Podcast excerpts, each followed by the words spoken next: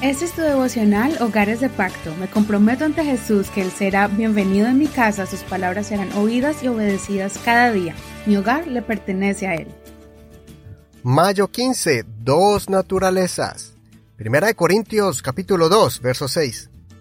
Sin embargo, hablamos sabiduría entre los que han alcanzado madurez, pero una sabiduría no de esta edad presente, ni de los príncipes de esta edad que perecen más bien hablamos la sabiduría de Dios en misterio, la sabiduría oculta que Dios predestinó desde antes de los siglos para nuestra gloria. Ninguno de los príncipes de esta edad conoció esta sabiduría, porque si ellos la hubieran conocido nunca habrían crucificado al Señor de la gloria.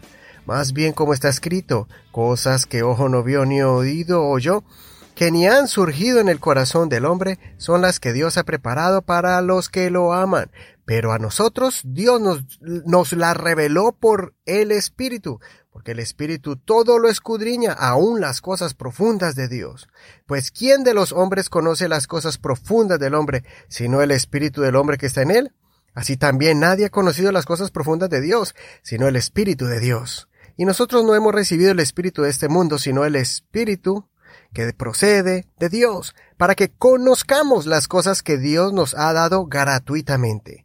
De estas cosas estamos hablando, no con las palabras enseñadas por la sabiduría humana, sino con las enseñanzas por el Espíritu, interpretando lo espiritual por medios espirituales.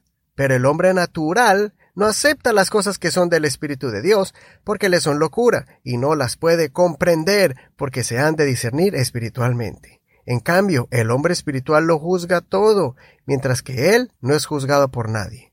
Porque, ¿quién conoció la mente del Señor? ¿Quién lo instruirá?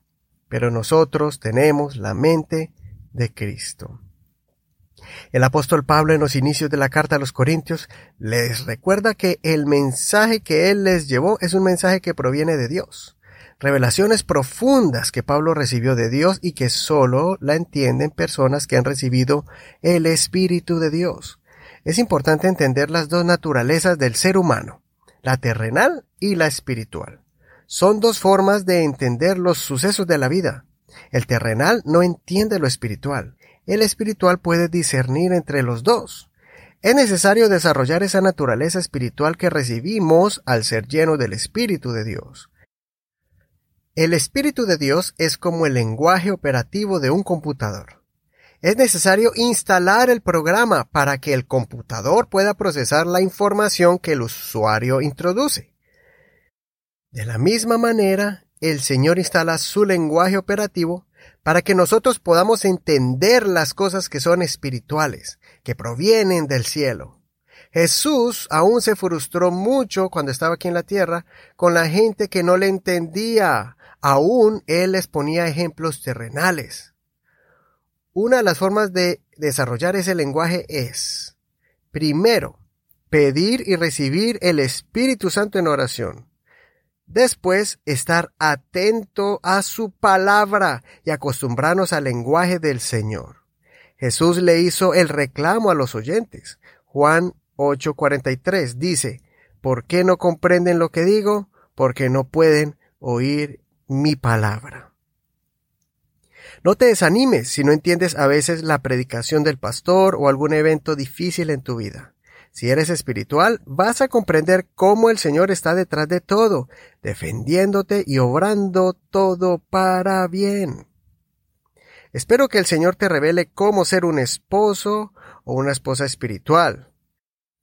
Si eres un joven, pues que seas un joven guerrero del Señor en medio de ese ambiente pesado en la escuela y con tus amistades. Consideremos, estoy aprendiendo más del Señor o siento que estoy estancándome en mi crecimiento espiritual? Soy tu amigo Eduardo Rodríguez.